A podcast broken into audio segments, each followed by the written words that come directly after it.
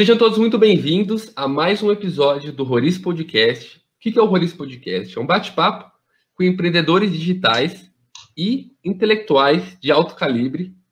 E qual que é a ideia desse podcast? A gente conseguir extrair inspirações e conhecimentos de gente que está aí há muito tempo colocando a mão na massa estudando seriamente sobre assuntos muito importantes.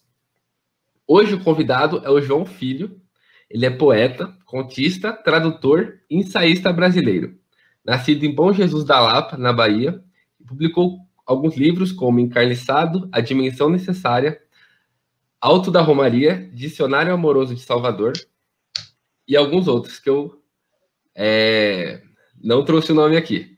Hoje falaremos sobre poesia, sobre linguagem e sobre literatura. Então, João, seja muito bem-vindo. Eu que agradeço o convite, valeu mesmo. É um prazer estar aqui falando com você. Show. João, para a gente poder começar esse bate-papo, é... eu queria que você contextualizasse um pouco da sua história, como você chegou ao ponto de, de se interessar profundamente por, por poesia, como, como que foi o desenrolar para você se envolver tanto com, com leitura, com, com, com literatura, tradução, como que foi esse processo todo? Bem, eu, eu costumo dizer que todas as pessoas nascem com tendência para alguma coisa, né?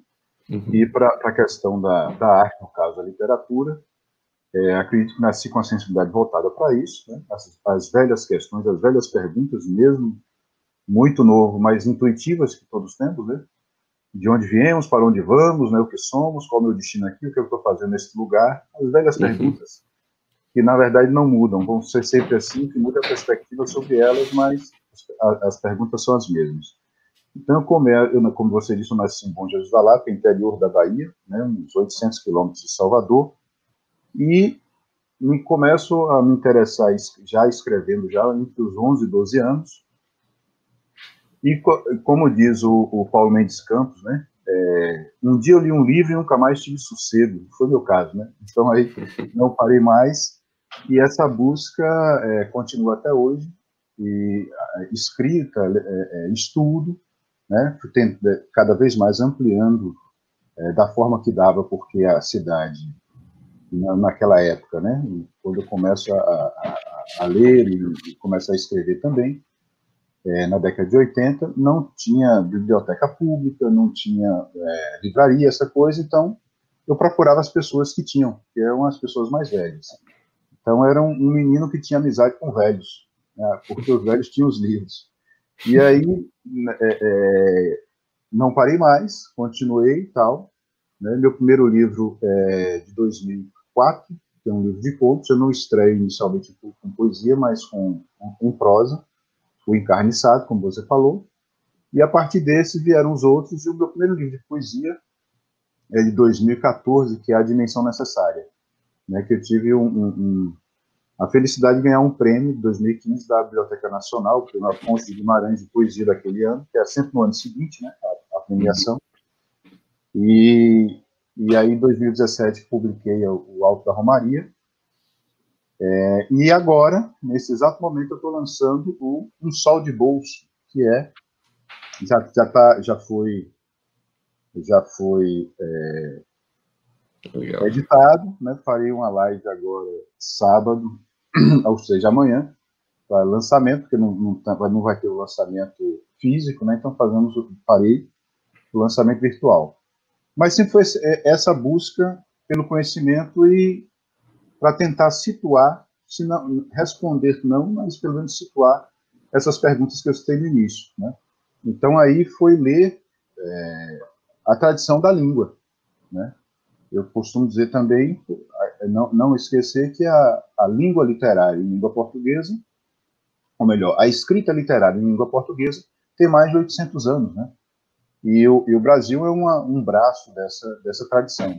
Então, ler os, o, o, o, máximo que eu podia, o máximo que eu posso, é, é toda essa tradição. Conhecer cada vez mais para ir também ampliando para as outras tradições de outras línguas. Então, foi mais ou menos isso. Certo. E, e João, é, qual que é, o que, que, exatamente é uma poesia, né? O que, que define uma poesia, o que diferencia ela das outras formas é, de arte, e qual que é a importância dela? Né? Qual, qual que é o grande ganho de se consumir poesia hoje em dia? A poesia é a condensação linguística feita com ritmo, imagem e som, né? E ela deveria ser, ou pelo menos deveria ser, uma grande realização na língua, em cada língua, né, que foi escrita. É, a partir da modernidade, principalmente com as vanguardas, isso, o próprio, o próprio conceito de vanguarda já traz o, o problema da ruptura, né, a, a, a, ruptura com o passado e tal, é aquela velha história de tentar refazer a roda, né, começar tudo como se fosse do zero. Mas, é, comparando o, o, dentro da história humana, o trechinho que é quase nenhum, temporal, da vanguarda, com toda a tradição, então pesa a tradição. Né? Ficaríamos sempre com a tradição. Então, poesia devia ser essa realização, a grande realização em língua portuguesa, uma condensação em ritmo, som e imagem. Né? O poema se destaca do, do, do, por exemplo, se destaca não, né? Se comparando com outros gêneros literários, ele é essa síntese máxima, né? dizer o máximo possível com, com os menores recursos, com menos recursos, na verdade. Então, é, é, é tentar realmente, geralmente o poeta tenta colocar o mundo num verso só, né? captar o máximo dessa, dessa da, da presença real das coisas, das coisas vivas. E, e é, então, uma, uma, da, uma, uma das distinções da, da poesia para os outros gêneros é esse. Eu estou falando de forma bem resumida, né? Uhum. E um, um, a importância é o seguinte: é, como é uma grande realização, ou pelo menos deveria ser uma grande realização na língua, a poesia ela, ela vai te dar um universo de coisas, né? Ela vai dizer, quase sempre, como diz um, um grande amigo poeta, o Wagner Sadek, dizer o inefável. A tentativa da poesia é sempre dizer o inefável. E como lirismo, né, da lírica, é uma expressão interior, mas não é uma expressão de um, um, sentimentalismo, né? É uma emoção, mas sempre trabalhada, é, é, tendo, tendo em vista a tradição. Né? Você, ou, ou, seja, precisa dominar o recurso técnico mesmo, domínio técnico, para depois conseguir se expressar, baseando sempre no que há de melhor, do que melhor foi feito na língua. Sim. É inescapável essa tradição. É inescapável. Não há como fazer isso. Né?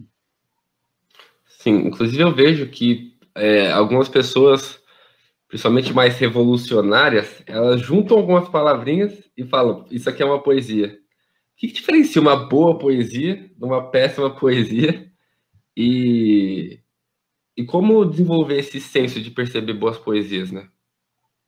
Olha, vou começar pela segunda pergunta o, o desenvolvimento vai dar através da sua educação sentimental. Sentimental no sentido aí de educação intelectual, de vivência, né?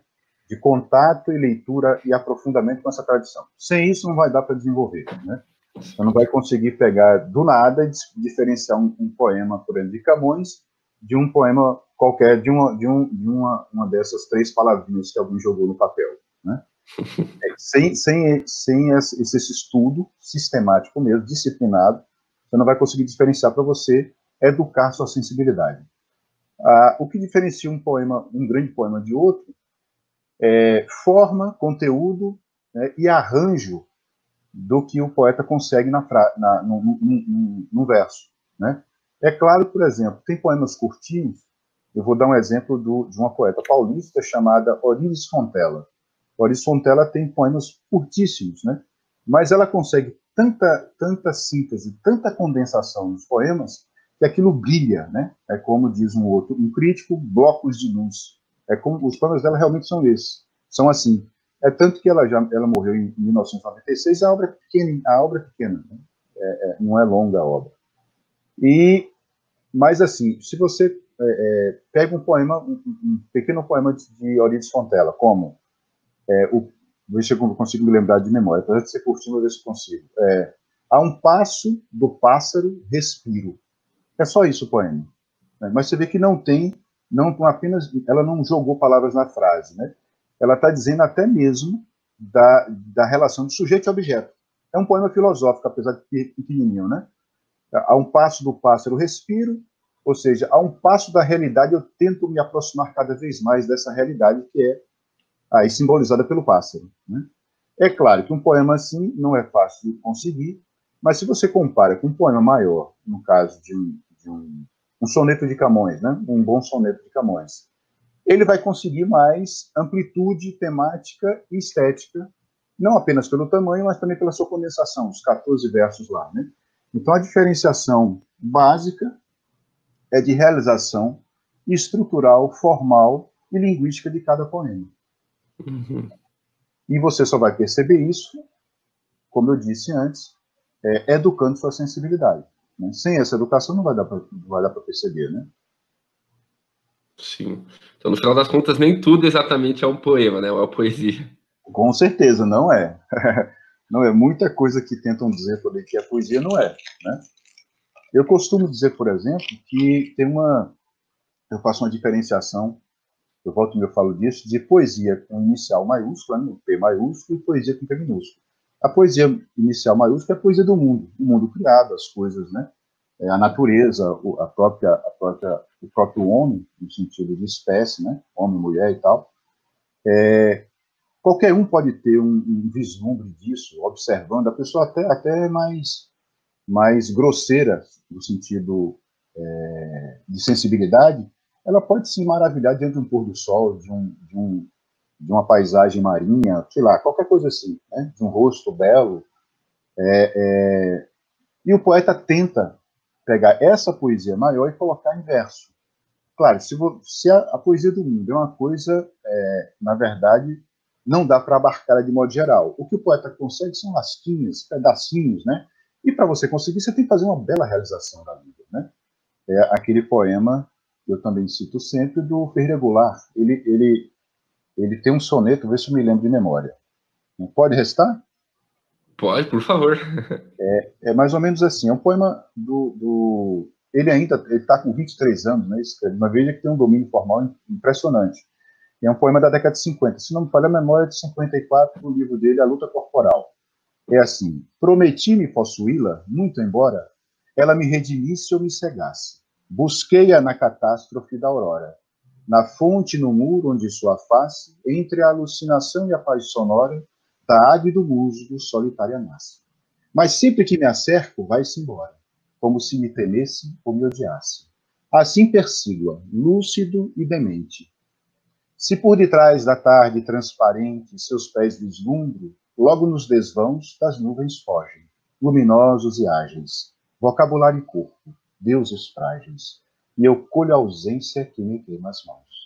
Veja que é, é, em poesia tem o que se chama de meta, metapoema, né, um poema metalinguístico, e aí é, isso virou uma febre no século XX e se tornou uma chatice, né, na grande maioria das vezes mas ele aí não é, ele não se debruça apenas pela a poesia sobre a poesia, né? O, meta, o poema metalinguístico, o poema falando do poema. Aí ele está falando da grande poesia do mundo, essa que eu falei do mundo criado, ele está tentando traduzir isso num soneto, isso que eu acabei de dizer, um soneto, né? Ele até se coloca uma determinação, né? prometi-me possuí-la. Ele está falando aí da grande poesia que só vai aparecer no, no, no, no 13 terceiro verso, né? Vocabulário e corpo, deuses frágeis, né? ele sintetiza vocabulário e corpo no que eu acabei de dizer, mundo criado, né? E as pessoas humanas. E as pessoas, né? Pessoas têm que ser humanas, claro. Então, é, é, é, é, mais ou menos isso. Cara, eu acho uma coisa que eu acho muito interessante da, da poesia é que ela, ela exige uma certa mais presença, né, de quem está lendo. Ela existe, igual você recitou, você é materialmente mais envolvido, você fica materialmente mais envolvido, né? Você tem que falar no tom exato, da, sentindo a coisa exatamente, para que você consiga extrair daquele verso, daquela, daquelas poucas palavras, aquela imensidão de significado, né? Eu acho que é eu percebo que esse é o grande, o grande ouro né, da poesia, ela é, ela parte tanto que o, se eu não me engano, não sei se eu ouvi o Olavo falando, o Olavo de Carvalho, outro intelectual que a poesia é um ótimo, uma ótima arte para você se introduzir à literatura, porque você tem uma presença, você, você não tem como ler poesia sem essa presença integral, né? Essa presença perfeito, física integral. Perfeito, é isso mesmo. é isso mesmo. Você vê que, como você falou, tem, é, são tantas, são tantos detalhes, né? Tantas é, simbólicas, claro, nos grandes poemas. Esse que eu acabei de dizer é um belíssimo e forte poema de Ferreira Goulart. São tantos detalhes que, se você consegue, é, educando sua sensibilidade e, e consegue percebê-los, é, é, isso leva um tempo, claro, não é assim de cara, vai, vai, vai levar um, alguns anos, levaram alguns anos, e você vai conseguir entender qualquer outra coisa, né? Porque ela exige muito, ela exige bastante mesmo, né? como você falou, é uma presença integral, né? Ah, você vê que não é só a leitura, mas a própria leitura em voz alta, a percepção de, dos, de, da questão simbólica, né? Da, da, dos sons, das imagens, né? É, e aí isso, é, isso leva um tempo de aprendizado mesmo. Mas se você atravessa essa dificuldade inicial da poesia, pô, você vai conseguir entender um monte de coisa, né? Uhum. Fica mais fácil um texto filosófico, fica mais fácil um texto mais denso em prosa, de um romance, entendeu? Uhum. Mas é exatamente o que você falou, é uma presença integral mesmo, bela definição. Ô, João, qual que, na sua opinião, são as consequências na vida prática, na vida cotidiana, do consumo de boas poesias, né? De, de bons poemas, do consumo, assim, mais presente no dia a dia? É, tem logo, já, já, acabamos dizendo, né? Acabamos de dizer um, um, uma das utilidades, você vai ficar duas das duas utilidades, né? você vai ficar mais com acessibilidade mais aguçada, vai perceber, é, é, vai ter mais facilidade para penetrar textos mais difíceis, interpretar os textos da própria realidade, os textos que vão te aparecer, situações de vida, de existência, você vai ficar com a, com, com, com a percepção mais, muito mais aguçada e aprofundada de perceber realidades mais sutis da própria realidade, né? É, questões de transcendência, questões de psicologia profunda, você vai perceber tudo isso mais. Né? Isso aí vai ser uma e isso vai ser para a vida toda. Né? Isso aí é o que se diz que tem valor, mas não tem preço, né? Como uhum. diz um, um poeminha do, do, grande poeta espanhol Antônio Machado, né? É, é, ele, é, ele fa, a, a, rima fica melhor em espanhol, né? É, todo nécio confunde valor e preço, e preço, né? É, todo tolo confunde, confunde valor e preço. Né? Eu falei de memória aí, deve ter estragado o poema do, do, do Antônio Machado, mas é mais ou menos isso. Esse tem muito a ver com o que eu estava falando com o professor Rodrigo Gurgel na última gravação, porque eu perguntei para ele o seguinte, né? o que, que acontece com a nossa vida quando a nossa única referência literária são as novelas de televisão. Ou seja, aquela narrativa superficial, aquela narrativa achatada, estereotipada, de, de, de caminhos sempre muito óbvios. E aí ele comentou justamente um desses pontos que você falou, né? As, a, a extensa possibilidade da nossa vida acaba ficando limitada por aquele estereótipo. E como a realidade não se comporta aquele estereótipo, no final das contas a gente sofre muito mais. Com certeza.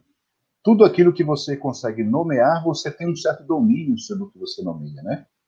Então, é, é, é, a poesia vai te ajudar a nomear as coisas do mundo, nomear seus sentimentos, né? Nomear coisas muito sutis.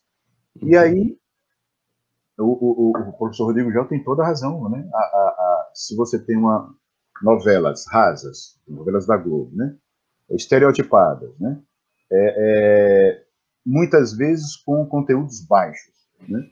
Sua sensibilidade vai ficar grosseira, não tem como. Uma pessoa alimentada só com novela da Globo, ela vai se tornar uma pessoa também achatada, estereotipada, grosseira, não vai ter como. Né? É, é, é e, e, e, com a questão da poesia, você vai cada vez mais é, ter domínio sobre si mesmo, sobre a, a realidade no sentido de, no, de nomeação. Né? A poesia ajuda a nomear a realidade. Né? Você começa a dar nomes a coisas que você nem percebia, nem sabia, e vai lá um poeta e, e consegue traduzir aquilo para você em palavras. Sim. Então ela vai ter essa, essa grandeza, é uma grandeza, na verdade. Agora, isso leva tempo, né? Eu estou sempre falando do tempo que as pessoas estão muito impacientes, né? É tudo pra, da noite para o dia, né? E isso Sim. é toda uma vida, você vai percebendo, né? Eu me lembro, com 18 anos, lendo, foi a primeira vez que eu comprei um livro, comprei, tive em mãos um livro de, Carlos Drummond de Andrade, o livro A Rosa do Povo, um dos primeiros poemas, se não me engano, talvez seja o primeiro poema, ele começa dizendo assim: Não rimarei a palavra sono com a incorrespondente palavra outono, rimarei com a palavra carne, porque todas me convêm. Né? Eu não entendia um bolhufas. Falei, mas o que quer dizer com isso? E na verdade é claríssimo. Então a gente está com liberdade poética para escrever. Ele não vai rimar é, é, é, a palavra batida, sono outono, não. Ele quer ele fazer as palavras são livres. Eu vou fazer o que eu bem entender, né? Claro, dentro da tradição, como ele coloca bem ao longo do poema. Isso com 18 anos eu não entendia nada. Né? Eu, ainda mais que eu sou lento, vou ter que entender as coisas com o tempo. Então, tem que ter paciência mesmo, né?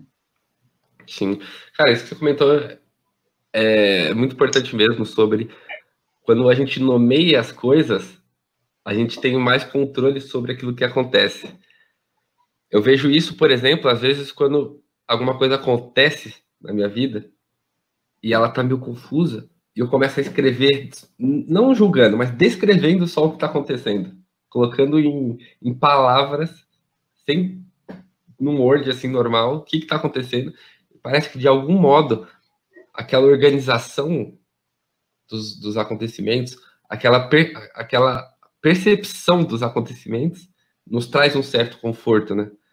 Com certeza. Você vê que o, o, o, o vai parecer um exemplo é, é, transcendental, mas não é transcendental, mas é, é, é, funciona bastante.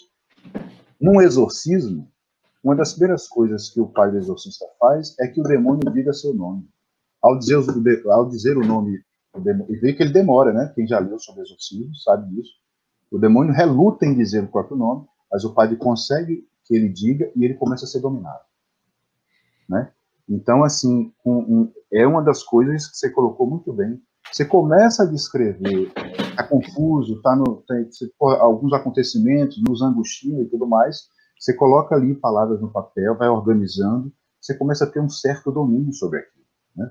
Uma outra coisa também que eu acho, é, até desde, desde criança, você vai dando bons poemas, bons, bons, boas histórias para crianças, e aí no caso da poesia, ela vai te ensinar, vai, vai mesmo que a pessoa, mesmo que a criança não consiga isso, dizer isso, mas com o tempo é, ela vai conseguir dizer e vai ficar marcado no coraçãozinho dela é a forma, né? não forma, não, não, não envoltório, não apenas molde, mas forma interna da obra de arte. Né? O poema tem, toda obra de arte tem essa forma interna, que é muito sutil e com o tempo você vai percebendo, né? É, é, tem um desenho interno ali, né? um desenho é, muito sutil, e isso é a própria forma da vida. Né? A forma humana, a forma da, de uma árvore, de uma flor, de um animal, né? essa forma interna sutil a obra de arte tem, nas, melhores, nas suas melhores realizações, claro. Né? E, e o contato desde cedo com essas coisas boas, belas e verdadeiras vai dar isso de forma intuitiva mesmo. Depois você vai percebendo, né? com, com o estudo, com a leitura, você vai percebendo isso de forma mais visível no poema e na realidade. Uhum. João, na sua opinião, quem são os, os melhores poetas do, do Brasil? E aí já emendo uma segunda pergunta, que é para quem nunca leu poesia na vida, quem nunca abriu, não sabe nem exatamente, descobriu agora o que, que é, o que, que você recomenda, que, quais livros você recomendaria para se introduzir nesse mundo? a melhor forma de ler poesia é, primeiro, não ler, não ler teoria nem crítica, ler a obra. Né? Perguntaram para Mário Quintana, isso é real mesmo, Mário Quintana, grande poeta gaúcho, assim, Mário, o que é que eu leio para entender Shakespeare? Ele falou, Shakespeare. Né? É óbvio, né? É óbvio. Então, o, o, começando pela segunda pergunta, uhum. a, um poeta assim que eu sempre recomendo é o Manuel Bandeira, né? Por quê? É, a obra de Bandeira não é longa, né? São no máximo, ele viveu 82 anos por aí, 82. Escreveu 10 livros de poesia, em poesia né? escreveu mais coisas, mas em poesia são 10 livros. E o último, na verdade, é um livro assim de circunstância, o Mafuado Malungue, né? É coisa de circunstância, brincadeira. Mas esses nove livros aí são a poesia profunda, densa e simples. É muito simples no sentido é, não simplório da poesia de, de, de Manuel Bandeira. Então, pegar a obra, a obra poética, né, que é fácil hoje, não está não tá tão caro, é fácil de achar, e ler do primeiro livro ao último, lentamente conviver dois, três, quatro anos com a obra de Manuel Bandeira e, e ler poema a poema, verso a verso, né? E percebendo o, o, os temas mais recorrentes, que os temas são recorrentes no poeta, perceber as imagens que ele vai utilizando, os ritmos, né? A sonoridade.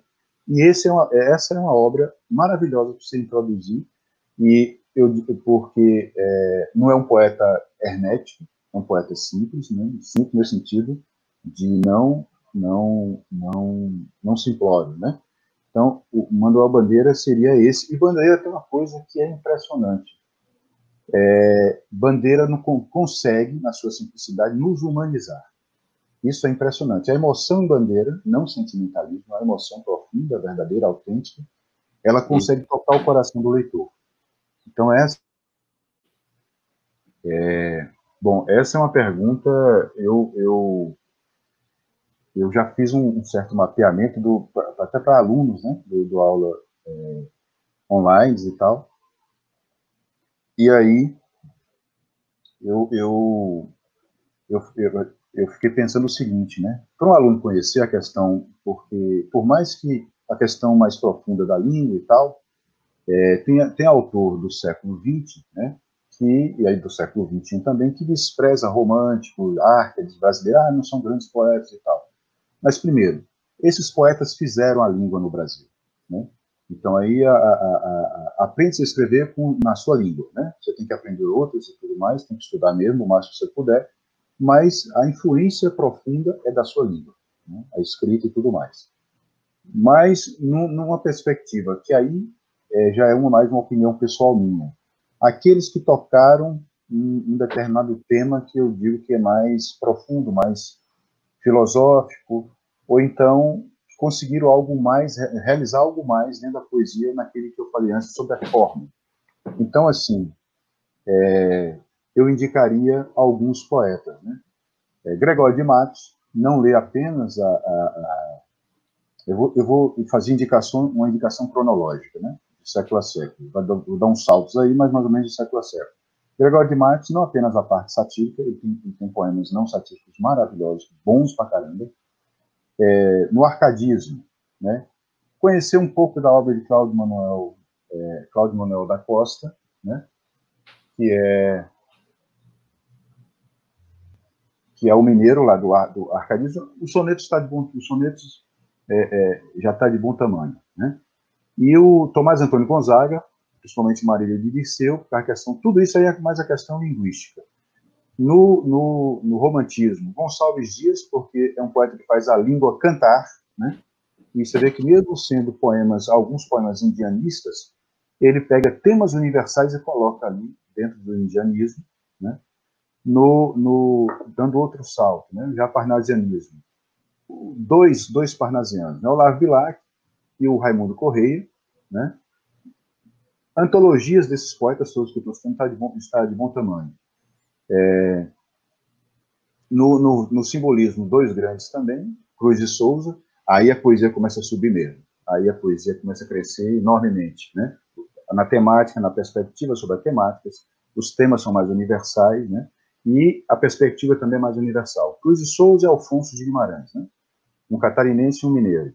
Na modernidade, Manuel Bandeira, como eu já citei, o, o Inescapável, e também uma antologia dele tá, está ótima, é o Carlos Drummond de Andrade. Né? É, tem poetas da minha predileção, né? mas aí é mais uma questão de gosto pessoal, mesmo como eu disse também antes. Né? É, Bruno Tolentino, que também é um poeta inescapável, já, já pode, podemos ver, nosso, quase nosso contemporâneo, né? morreu em, 2017, em 2007. É, Ângelo Monteiro, em Recife. Né? Em Recife tem uma, gera, uma geração chamada Geração 65, que é impressionante. Então, no mínimo, três poetas dessa, dessa geração.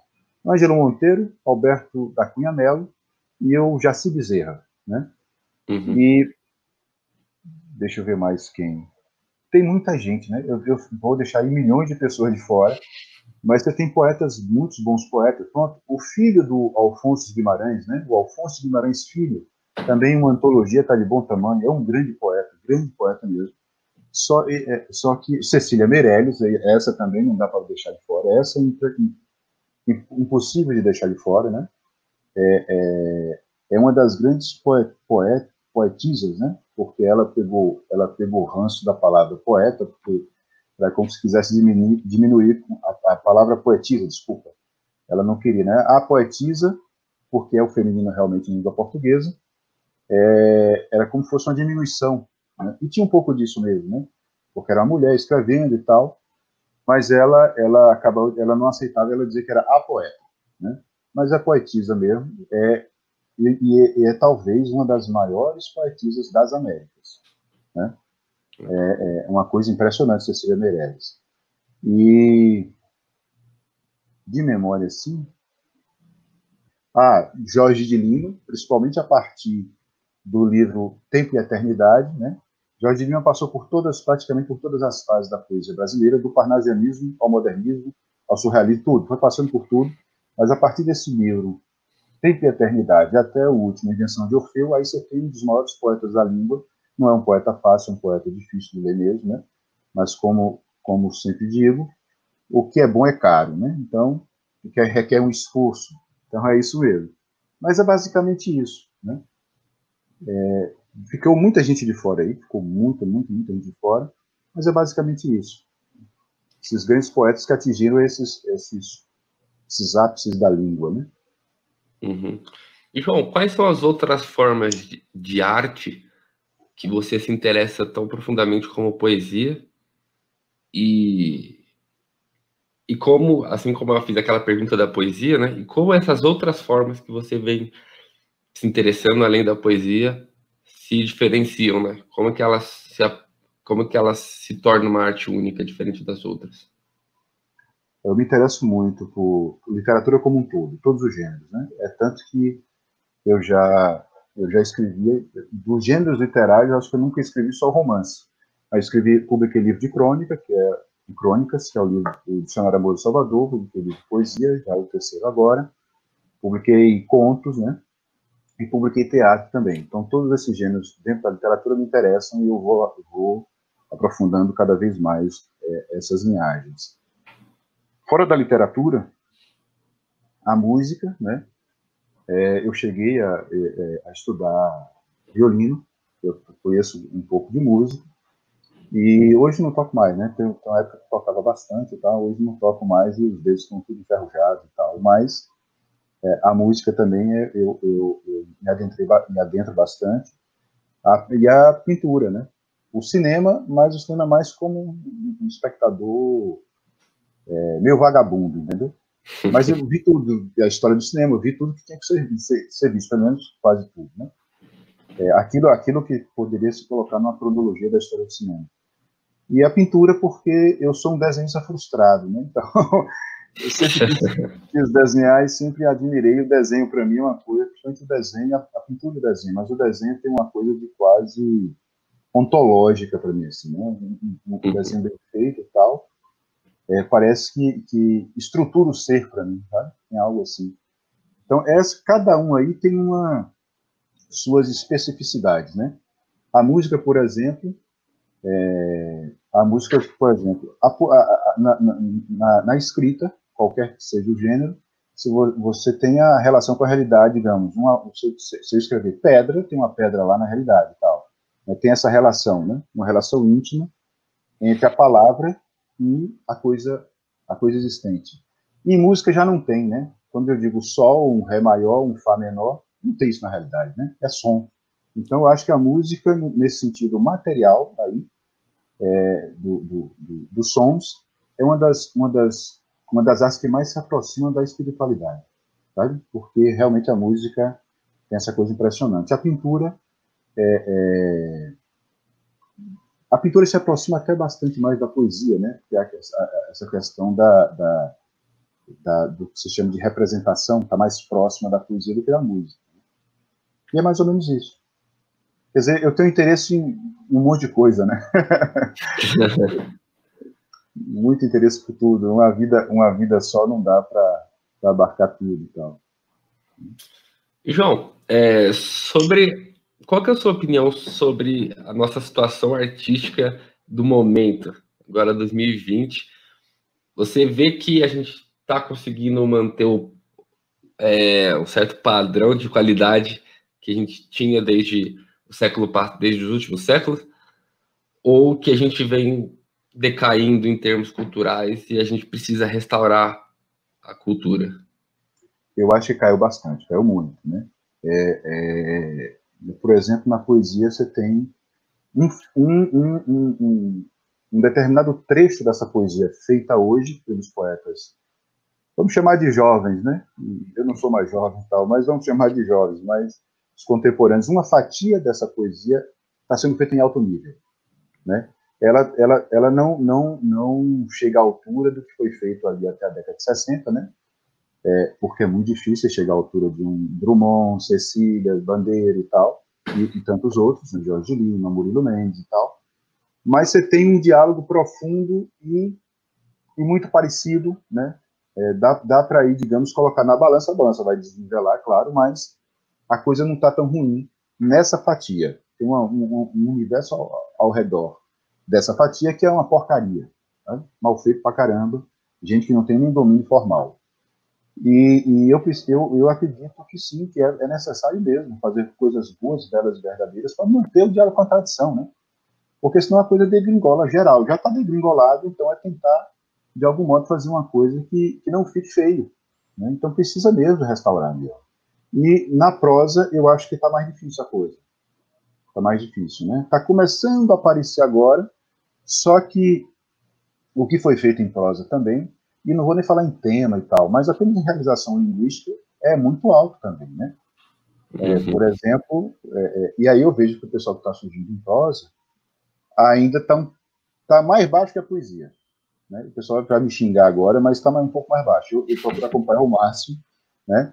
porque não é só contar uma bela história. Né? Literatura é outra coisa. A história faz parte, tem que contar a história também. Mas tem que ter uma realização formal no sentido profundo, como eu falei, né? É, se não, e também é um domínio linguístico, né? Tem que ter uma, uma não pode ser uma, uma, redação colegial. Você pode até ter uma grande imaginação, boa e forte imaginação, mas ela tem que acompanhar essa realização linguística, né? Por exemplo, você pega um, um José Geraldo Vieira, por exemplo, né? Você tem ali é, uma, as duas coisas juntas. Ou então, uma, uma, uma tá viva ainda, né? Lígia Fagundes Teles, a realização mais simples, né? É, eu digo simples, não, também, novamente, não de forma simplória. Mas a, a dicção de Lígia é mais limpa né, do que comparada com a de José Geraldo Vieira. Mas ainda eu não vi um, o, o, pessoal da prosa chegar a essa altura de uma Lígia, entendeu? Uhum. Então, no cinema, talvez aqui pelo menos em documentários, começou a pintar, pingar aqui e ali coisas melhores, porque o cinema novo é dureza de, de, de passar pelo cinema novo, né? Aquele negócio, é, como diria Nelson Rodrigues, enquanto o Brasil, o cinema brasileiro não, não é, sair do cinema novo, a gente não vai produzir nada que preste. Né? É o cinema mais duro tá, tá, do que eu tenho visto. Se bem que tem muita coisa, né? É coisa pra caramba e não dá para ver um terço disso. Né? Então, falo de forma muito geral. Certo. É... João, chegamos então ao fim dessa entrevista. Gostaria de profundamente te agradecer, esse podcast, né, essa entrevista, bate-papo. Gostaria de te agradecer profundamente é, por tudo que você compartilhou aqui, por todo o seu conhecimento, toda a sua disposição. Foi de uma generosidade é, tamanha e eu tenho certeza que todo mundo que, que assistir ou ouvir esse podcast vai conseguir extrair muitas noções sobre arte, noções sobre poesia que eu mesmo não tinha e que garanto que muita gente também não tinha. Então, ressalto aqui um agradecimento profundo pela sua disponibilidade. Muito obrigado. Eu que agradeço, Gabriel. Muito obrigadão pelo convite. Valeu, foi ótimo conversar com você. E, e, e mantenha, mantenha o, o, o, podcast, mantenha o vídeo através de áudio, porque está muito bacana. Valeu mesmo. Muito obrigado e fique com Deus. Show de bola. Grande abraço, pessoal, e até breve.